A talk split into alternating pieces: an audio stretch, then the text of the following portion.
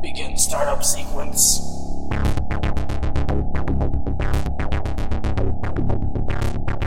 Sector A activating.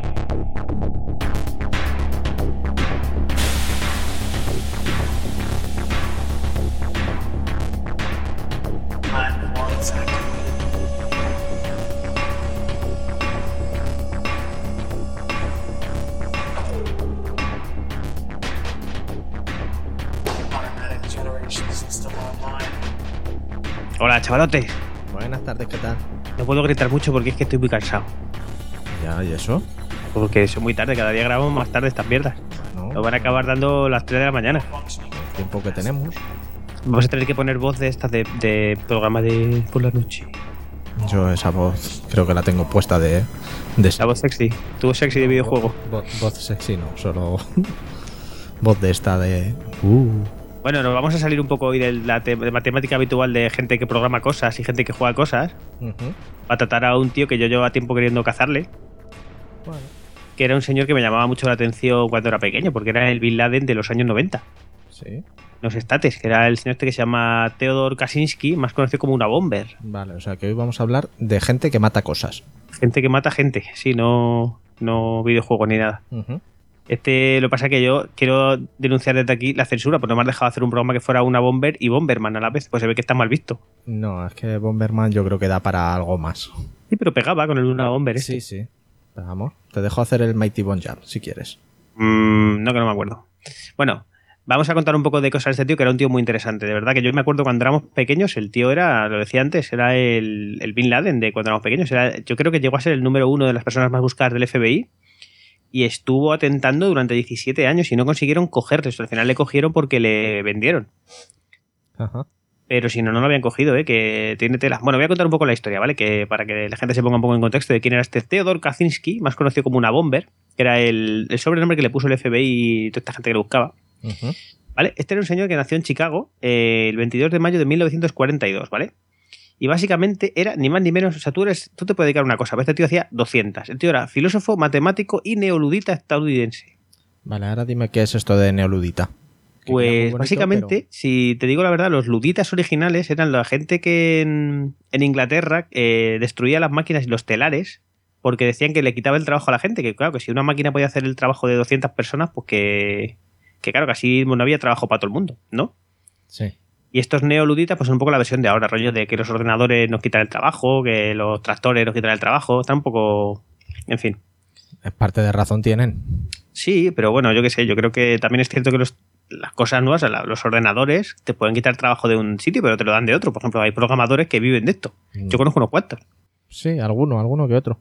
Bueno, déjame contar un poco lo que hacía este hombre. Este hombre básicamente es muy conocido por enviar cartas bomba eh, eh, motivados por un análisis que hacía el tío de la sociedad moderna tecnológica y que el tío describe en un manifiesto bastante famoso que el tío eh, escribió, pues eso, quejándose un poco de, todo el rollo de las máquinas modernas que estaban desvirtuando la sociedad y que estaban quitando el trabajo a la gente y todo eso. Era casi más, no, no solamente por el tema del trabajo y todo eso, sino también por, por lo que destruía la sociedad y que decía que, claro, que la gente que vivía tanto en ciudades tan grandes provocadas pues, por eso, por la tecnología y por la, por la necesidad de reunirse alrededor de, de un sitio donde hacer la vida, pues que, deshacía un poco la- el espíritu de los seres humanos, ¿vale? Vamos, que estábamos perdiendo nuestra propia humanidad al depender Sí. tanto de las máquinas. Este hombre lo que quería era cagar en el campo y limpiarse con una hoja, así un poco en resumen. Bueno, Entonces le- no, no- no le gustaba a la gente que se limpiaba con papel y le gustaban las hojas, pero claro, el tío lo que quería era eh, que todo el mundo hiciera lo mismo, ¿vale? Bueno, cuento un poco así lo que hacía el señor este, ¿vale? Este tío, entre otras cosas, era básicamente un genio. El tío estuvo, se graduó en la, en la Universidad de Harvard y era eh, doctor por la, en matemáticas por la Universidad de Michigan, ¿vale? Se convirtió a los 23 años, o sea, entre los 23 y los 25 años sacó el doctorado y, y se hizo profesor eh, adjunto, que con 25 años era un chollo de la hostia. O sea, te imaginas un chollo, quiero decir, que tenía la vida resuelta. Sí, ayudante de doctor. Mm.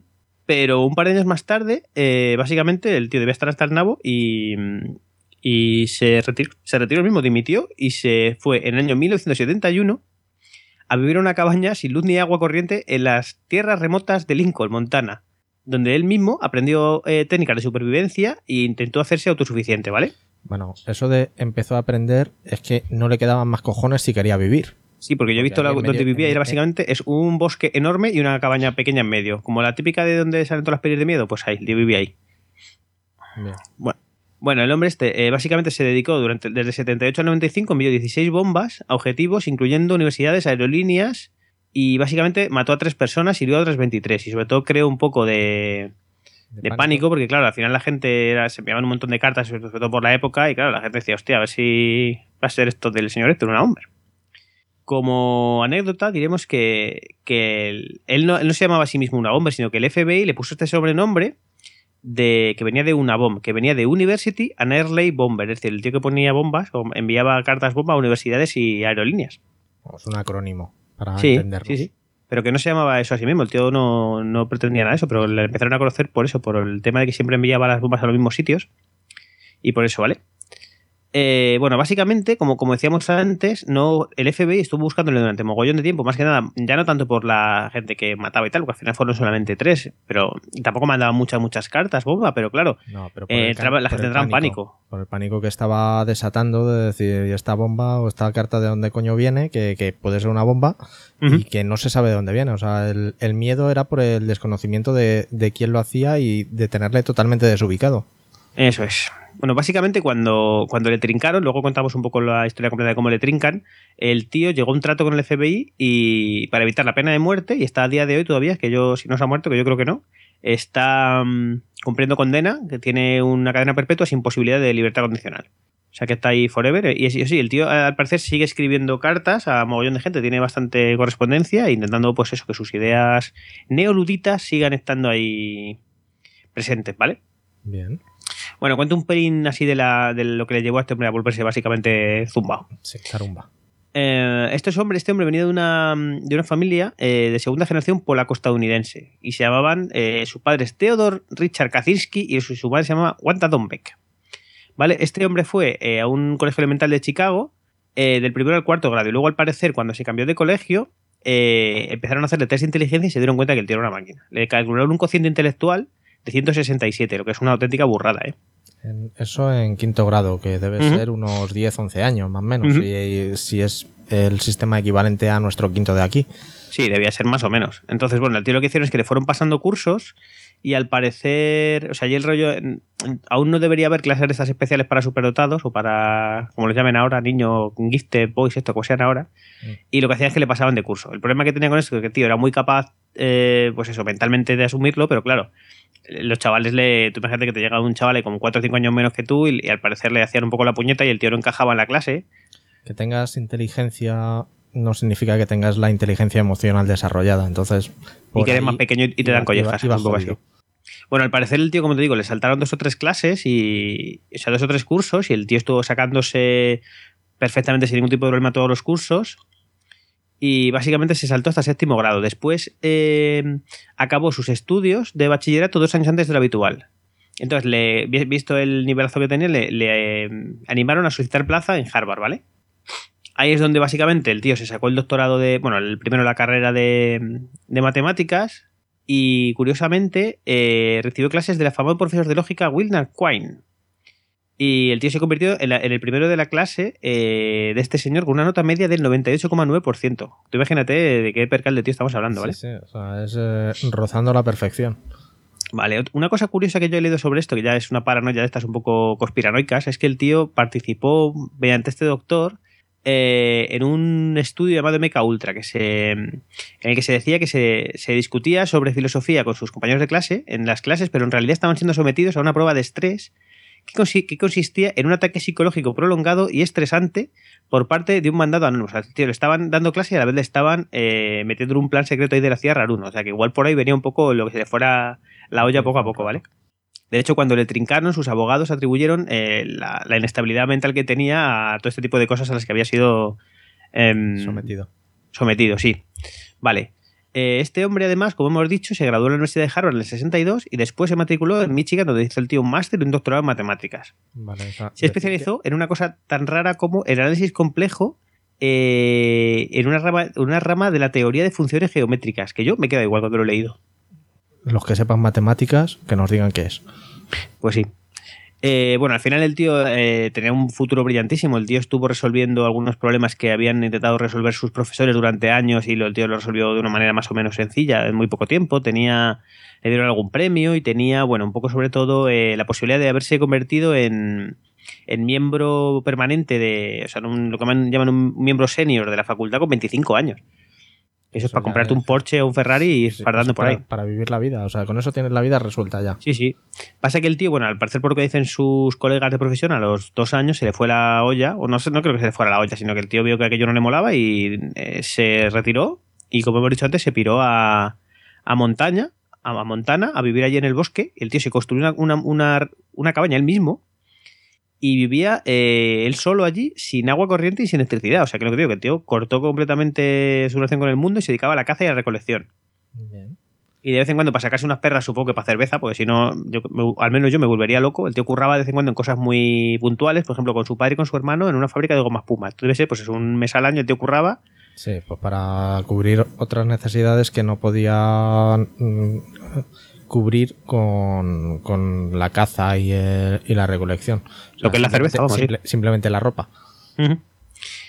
Bueno, pues básicamente es, es en estas en esta época cuando el tío debía tener allí más tiempo libre que la hostia, claro, pues allí no te van a visitar ni los testigos de Jehová ni nada, ¿sabes? A tu cabaña del bosque, como mucho lo que te digo, alguna película de miedo que estén grabando o algo.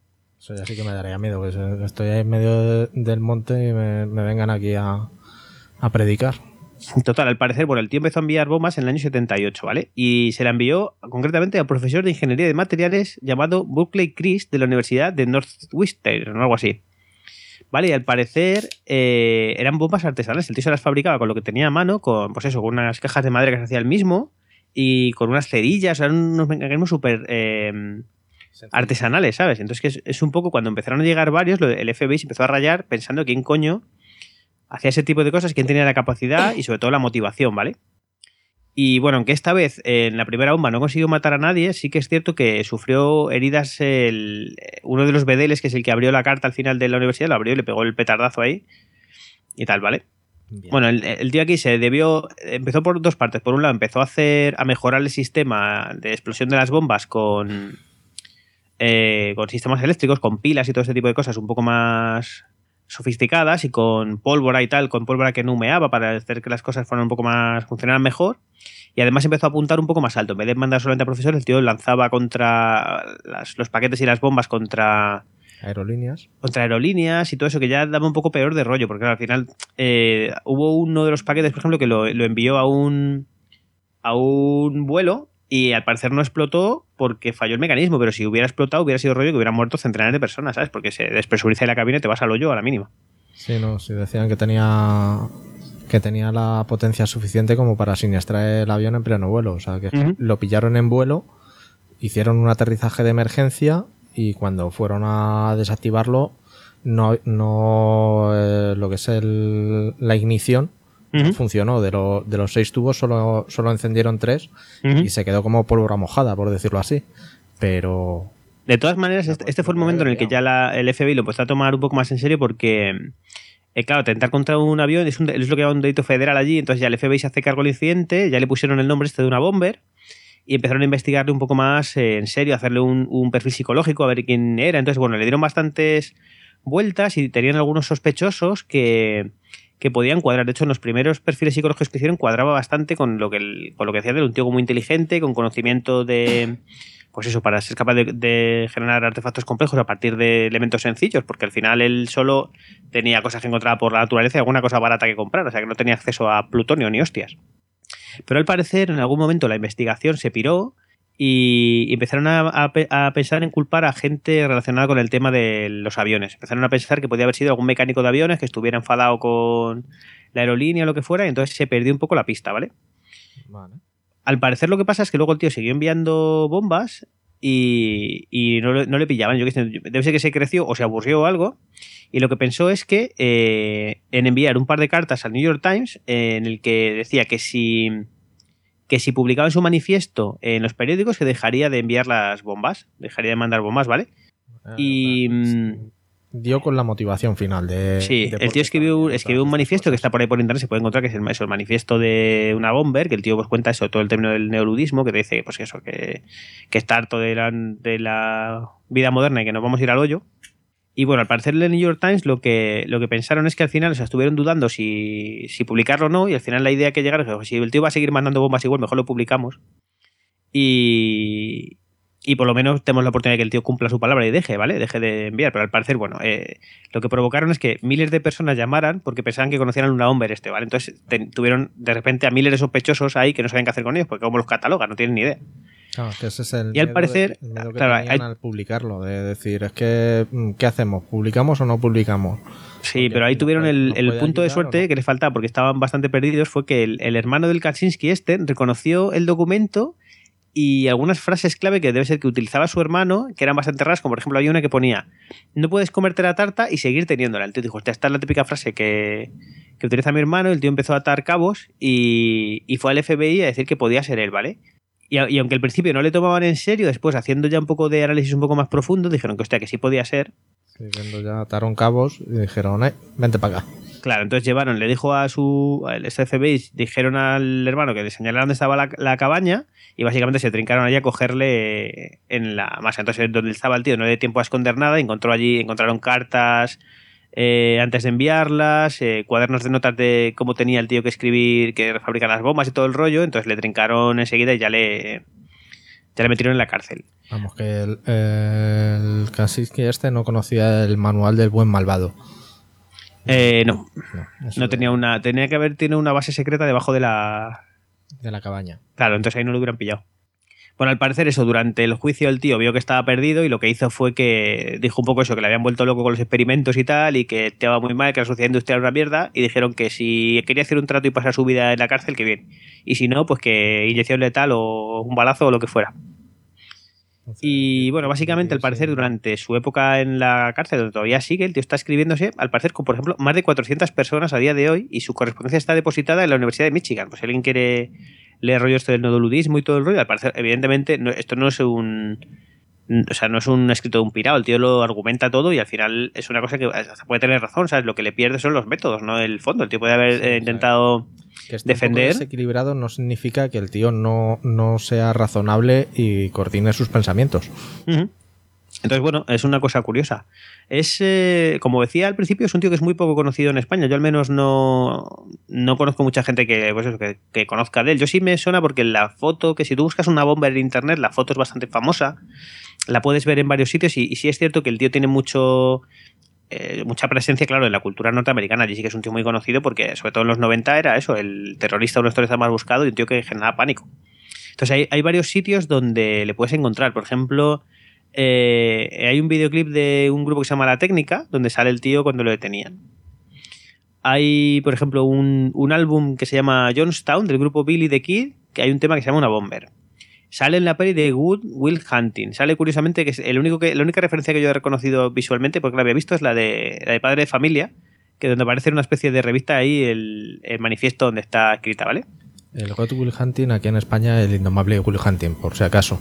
No, es que la veo en inglés. No, no, ni siquiera la he visto. ¿Esa es la de Will Smith? ¿La de Will Smith? Will Smith, no. Sí, Will Smith. Y, y, y el, el que va siempre con Ben Affleck. Ah, el otro Ben Affleck. Sí, ya sé cuál es. Eh, sale también, por ejemplo, en Scream 3. Hablan de él en algún momento porque debe ser que cuadraba y tal y lo meten ahí eh, de cajón. Hablan, por ejemplo, de él también en, en House. En un episodio en el que hay un notas eh, desarrollando un arma, dicen que le llaman también Kaczynski, que es el nombre original de una bomber. Por ejemplo, salen también nombrados en Breaking Bad, en el episodio eh, 16 de la quinta temporada. Salen en alguna canción de Eminem y alguna cosa más por ahí. Está todo, podéis buscar un poco por internet y en la Wikipedia, sobre todo el tema de la, del manifiesto está bastante, está bastante extendido, ¿vale? Y no sé, no se puede contar mucho más de este tío. La verdad es que en español no hay mucha. Tú has dicho un poco las serias, te has dejado así un poco la- las frikis por encima. Bueno, he contado la de padre de familia. Ya, pero mm, lo del anime como que te lo has saltado. Es que eso es de frikis. Ya, claro, conocer a este tío no. No. No, vale. Bien, pues sale también, hay referencia en, en Blitz, la personalidad de Mayuri Kusoruchi. Es referente a este hombre. En, en el capítulo 22 de, de la mítica Cowboy Bebop, también eh, hay un, eh, se desarrolla la búsqueda de un hombre que, con un modo de actuación e ideas similares a, a la de nuestro personaje. Y también en la película de animación de la Liga de la Justicia, el, el segundo Flash le dice a Batman de eras el James Bond de los superhéroes que te convirtió en el Luna Bomber. Curioso. Así que Como decía, es bastante más conocido fuera de aquí que aquí. Y eh, lo que sí he visto es que existe por lo menos un par de pelis. Pasa que no deben ser muy conocidas. Hay una que es la típica peli para televisión que debieron hacer ahí en los estates en algún momento. Pero bueno, si te apetece verla. También hay algún libro que cuenta su biografía. ah, Y alguna cosa, alguna cosa más. Yo creo que es un tío que ya te digo que es muy poco conocido aquí en España y que merece la pena, aunque sea escuchar este podcast que te ponga un poco en, Sí, bueno, en antecedentes de quién es. que te ponga el y yo que sé, poder buscar si un poco quieres, por ahí pues, información. Investiga un poquito más y ya ves qué hizo y qué, y qué defendía con, con su manifiesto. Y si te volan, los botas en los bitácoras. Ahí la Ah, colado. sí, sí, sí. ¿No? Bótanos en los bitácoras. Así me acuerdo y cuando lo escuché me voto yo mismo, que no me acuerdo. Eso está bien. A ver si me ha guardado los votos del año pasado, que era básicamente a mí mismo, a Istocas, por supuesto, a Game Over y yo creo que a Lodi, ya está. Bien. Me sobra uno, ¿no? Sí. Pues te lo regalo, por elige si- tú, Por si ¿qué quieres tienes ahí. Bueno. Bueno, pues terminamos aquí y hasta otro ratito. No nos mandéis bombas ni nada, ¿eh? Where do you go when they fuck you over and honor and truth have died? There's nothing inside For the one truly tried. I trusted you, you lied.